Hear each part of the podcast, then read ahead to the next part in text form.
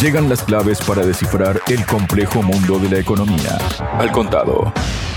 El dólar no tiene rival, pero sí numerosos enemigos, es lo que comienza diciendo un artículo publicado por el portal El Economista, que indica que el yuan chino tiene algo que las empresas necesitan y el dólar no les puede ofrecer. Para hablar sobre este tema estoy junto al presidente de la consultora Ecai Center, Adrián Celaya. Adrián, bienvenido a Radio Sputnik. ¿Cómo estás? Hola Javier, estupendamente encantado de estar contigo y con Sputnik. Muchísimas gracias a ti, Adrián. Y como te comentaba, ¿no? Este artículo que resulta interesante dice que en los últimos años han proliferado los países, principalmente mercados emergentes, que se han esforzado por reducir su dependencia del billete verde en las transacciones de pago globales. El principal motivo detrás de esta corriente ha sido la oposición a lo que se entiende como una extralimitación del poder financiero de Estados Unidos, particularmente después del inicio del conflicto en Ucrania y la respuesta con sanciones del G7.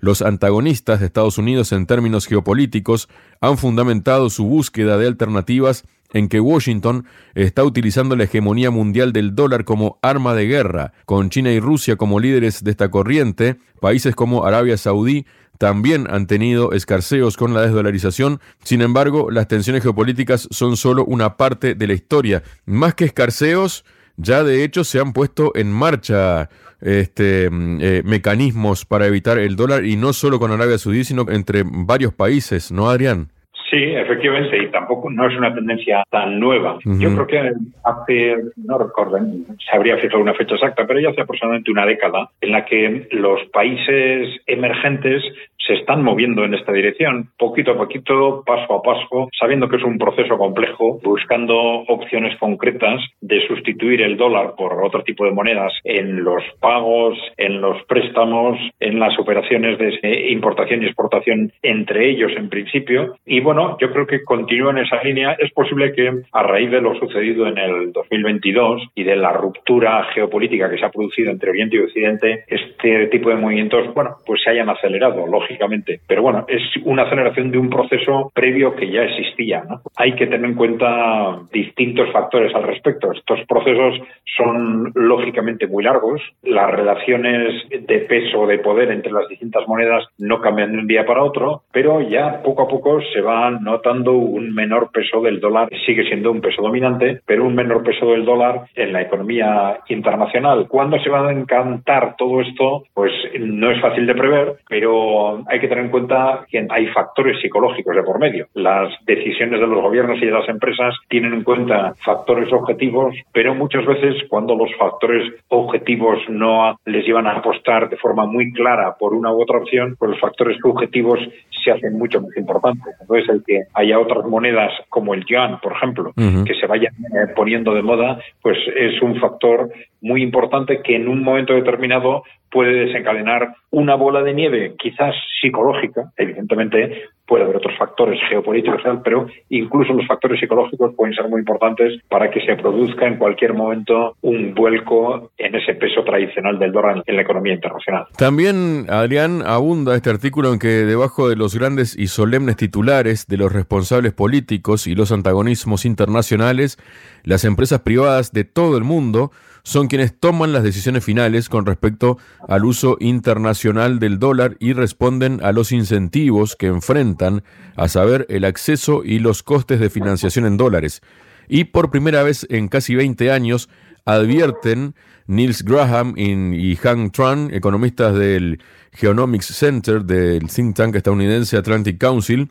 es sustancialmente más barato endeudarse a corto plazo en yuanes chinos que en dólares. En otras palabras, el creciente proceso de desdolarización está impulsado no solo por las relaciones internacionales, sino también por los diferenciales de los tipos de interés. Me imagino que es a esto a lo que se refiere el titular cuando dice que el yuan tiene algo que las empresas necesitan y el dólar no les puede ofrecer ahora y que son los tipos de interés, ¿no? Sí, es un comentario interesante porque mm, eso tiene relación directa con las políticas que empezó a aplicar en Occidente en los últimos años de elevación de los tipos de interés y que ya hemos comentado en este programa como curiosamente esto no tiene el mismo efecto cuando estamos hablando de las libres monedas en Occidente que en los países en desarrollo. ¿Por qué? Porque el impacto real de la elevación de los tipos de interés hay que medirlo en contraposición con la inflación. Lo que las empresas o los ciudadanos o los gobiernos pagan por un préstamo tiene relación con cuál es el tipo de interés, pero la inflación compensa el impacto real de ese tipo de interés porque el valor de lo que hay que devolver como consecuencia de ese préstamo se devalúa, pierde peso. Por eso se habla de tipos de interés reales. Y claro, esto, lo que está sucediendo es que como consecuencia de ese proceso inflacionario, los tipos de interés están subiendo en Occidente y en el caso del dólar en Estados Unidos, pero están subiendo de una forma muy relacionada con la inflación, incluso por debajo de la inflación hasta hace unos pocos meses.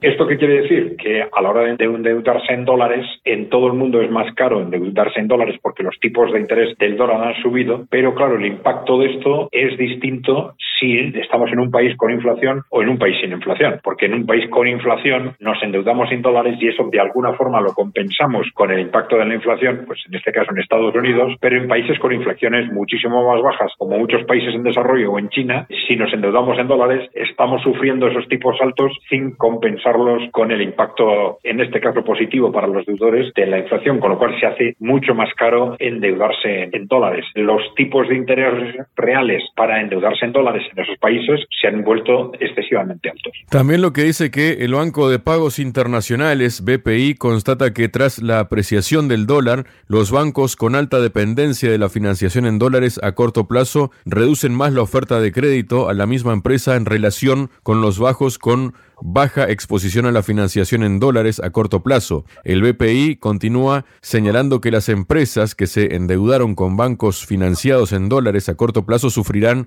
una mayor disminución del crédito tras el fortalecimiento del dólar. Sin abundantes alternativas de financiación en dólares, como ocurrió durante la crisis financiera de 2008, el impacto de esta situación habría atenuado el comercio mundial. Sin embargo, tras los esfuerzos concertados de Pekín por promover préstamos denominados en yuanes, las empresas que buscan financiación a corto plazo pueden recurrir ahora a préstamos o mercados de deuda denominados en la divisa china. De hecho, en el último año las unidades en el extranjero de empresas chinas, así como compañías occidentales como BMW y Credit Agricole, han recaudado la cifra récord de 125.500 millones de yuanes vendiendo bonos denominados en la divisa china durante el periodo de enero-octubre de 2023, lo que supone un aumento del 61% respecto al mismo periodo del año anterior, según recogen los analistas de Atlantic Council. Sí, en principio, efectivamente, cuando se elevan los tipos de interés para hacer frente a la inflación, precisamente lo que se pretende es reducir el endeudamiento, reducir el volumen de préstamos. Se entiende que ese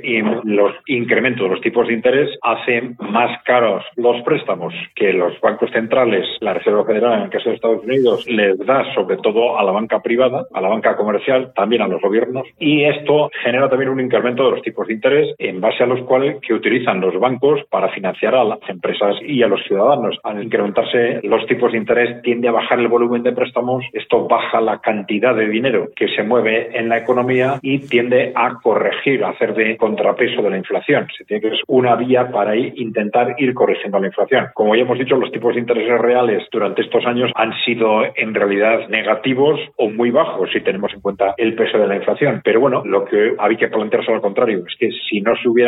si los tipos nominales no hubieran subido, estaríamos hablando de tipos negativos del 2, del 3, del 4 hasta del 5% que al contrario hubiesen disparado la inflación. Es decir, han sido medidas que no han tenido más remedio que adoptar para evitar que el mercado financiero se llene de préstamos justo en el peor momento y al contrario, en vez de corregirse la inflación, se dispare. Pero claro, efectivamente esto luego tiene un impacto cuando hay empresas, personas o gobiernos que se plantean la opción de endeudarse a los tipos que ahora son más más en Occidente, en dólares, y son más bajos en otras monedas de los países emergentes como los yuanes. Ante esa divergencia en los tipos de interés, pues hay una lluvia de canalización de operaciones de préstamo hacia el yuan, que bueno, y esto supone un paso significativo. Vamos a ver lo que dura porque va a tener mucho que ver con la evolución de los tipos de interés, pero no hay una expectativa clara de que haya una definitiva solución del problema de la inflación en Occidente. Al menos las políticas que se están adoptando no están siendo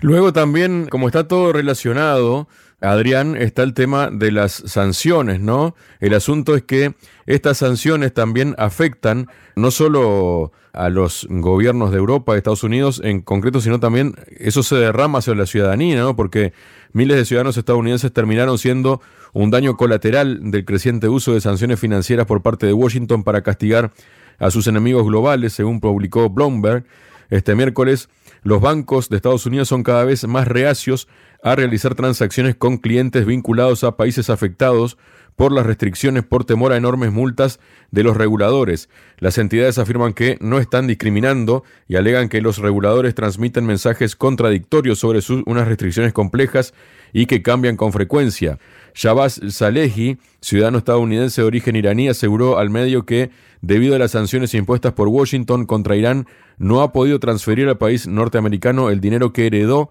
tras la muerte de su padre, a pesar de que ha garantizado el cumplimiento de las directrices del Departamento del Tesoro de Estados Unidos. Muchos iraníes que viven ahora en Estados Unidos se encuentran en la misma situación, afirmó Salehi. Quieren traer dinero, pero no están seguros de cómo hacerlo porque temen que si lo hacen se lo bloqueen.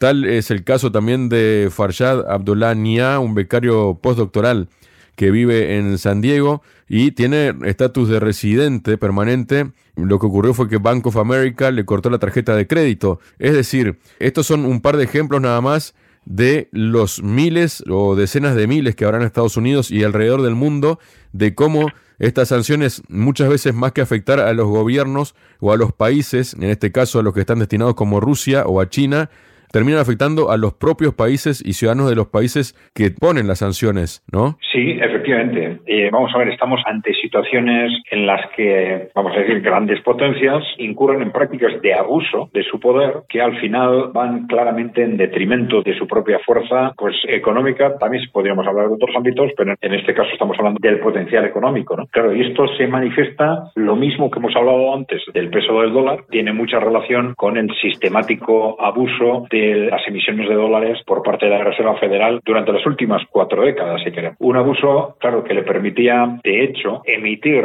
nueva moneda, haciendo que el coste inflacionario, el impacto inflacionario de esas nuevas emisiones de moneda, pues recayera sobre el conjunto del mundo. Es decir, la Reserva Federal emitía nuevo dinero que él se gastaba en lo que Estados Unidos consideraba oportuno en su propia economía, mientras que el coste de esa nueva emisión se plasmaba en una disminución, de hecho, del valor de los dólares en todo el mundo y como el 70% de los dólares en muchas ocasiones estaba en otros países, pues al final el coste se repercutía sobre otros países. ¿no? Esto ha sido un claro abuso sistemático que ha facilitado a la vez los procesos de expansión monetaria y de endeudamiento de Occidente y muy especialmente de Estados Unidos, pero que, claro, ha sido también el gran aliciente para que otros países empiecen a plantear cuanto antes alternativas a ese abuso del dólar, a que ese dólar a través del cual la economía de Estados Unidos se alimenta artificialmente, pues que sea progresivamente sustituido por otras vías. ¿no? También está detrás posiblemente de que muchos inversores se hayan cuestionado el futuro de este tipo de monedas artificiales,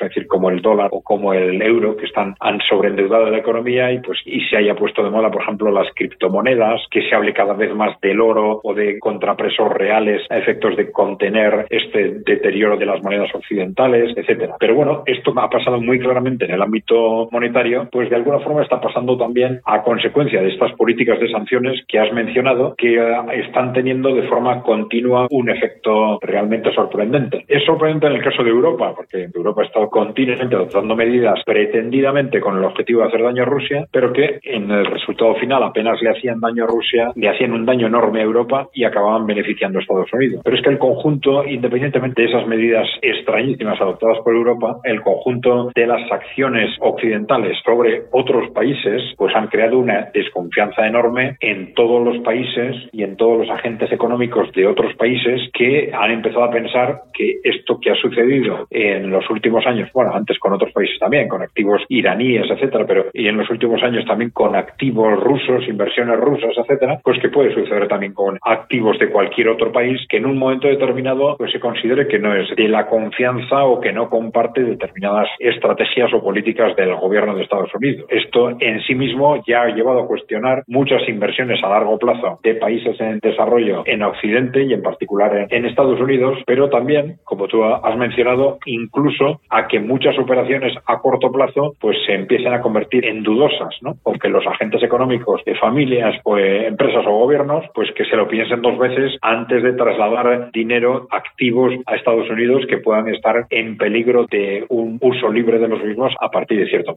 Con esto que acabas de decir, Adrián, me das pie justamente, ¿no? a una situación que se está dando y que le acabas de mencionar, ¿no? De Europa, que está perdiendo frente a Estados Unidos porque, atraídas por los recortes fiscales estadounidenses en medio de la recesión en Alemania, las empresas de la mayor economía de Europa registraron nada menos que 15.700 millones de dólares de inversiones capitales en Estados Unidos en 2023 frente a los 8.200 millones en 2022 según la base de datos sobre inversiones transfronterizas FDI Markets es decir, desde el estallido del conflicto ucraniano, Estados Unidos se ha convertido en el principal destino de inversión para las empresas alemanas que buscan refugio de los elevados costos energéticos provocados por las sanciones antirrusas encabezadas por Washington y atraídas por las subvenciones que ofrece el país norteamericano. Estos datos reflejan una realidad incontestable, ¿no? Sí, una realidad que era muy clara desde el principio, ¿no? Pues sí es sorprendente en este sentido en qué medida no se han previsto los efectos indirectos de este tipo de medidas de sanciones en el conjunto de Estados Unidos, en el conjunto de Europa. Claro, lo de Alemania es algo ya absolutamente increíble, ¿no? Por el descaro con que el, el gobierno alemán ha tomado estas medidas claramente dañinas para su propia economía y por la importancia y la dimensión de estas medidas. Ya se veía desde el primer momento en el que estas medidas contra la energía barata rusa se empiezan a adoptar que esto era algo tremendamente dañino para la economía alemana porque era una de las bases del desarrollo económico de Alemania en las últimas décadas y una de las bases fundamentalmente, lógicamente, del desarrollo económico de ese tercio de la industria alemana que es intensivo en, energía. Entonces se sabía que ese tercio de la industria alemana intensivo en energía, en el cual los costes de producción dependen pues en un tercio, hasta en un tercio, en un 10, un 20, hasta un 30% son costes energéticos, pues que se sabía que estas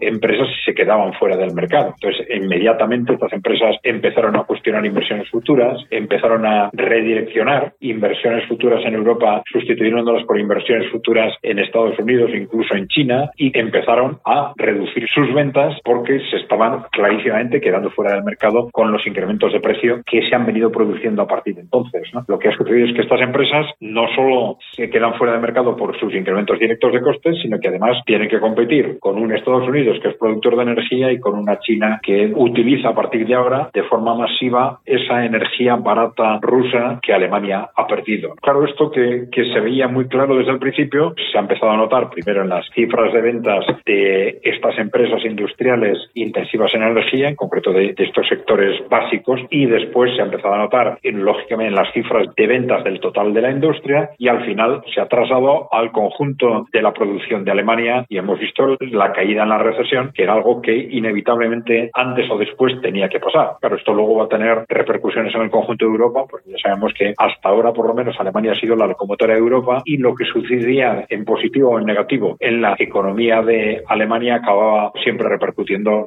en la economía europea. Bueno, esto puede suceder, se está hablando en los próximos meses, quizás a fin de año, pero parece de una forma u otra casi inevitable. Más aún si tenemos en cuenta que además de este corte inexplicable y suicida con la energía barata rusa, pues a partir de ese momento y siguiendo instrucciones de Estados Unidos, pues han empezado a adoptar medidas restrictivas de las relaciones económicas con China, ¿no? Una vez con un pretexto, otra con otro, y este es, pues bueno, la segunda columna, el segundo soporte fundamental de la economía alemana. En esa dirección han entrado y vamos a ver qué es lo que sucede porque el, el gobierno alemán, bueno, por los intereses que sean o por los compromisos que sean, pero parece decidido a continuar en esa línea y parece parece muy difícil que si no hay un cambio político radical en la propia Alemania, pues se adopten medidas de corrección de vivas suicidas, ya digo, de la propia economía alemana. Algo inexplicable e históricamente inédito y desconocido. Muchas gracias, Adrián. Muy Javier, gracias a vosotros. Sputnik. Contamos lo que otros callan.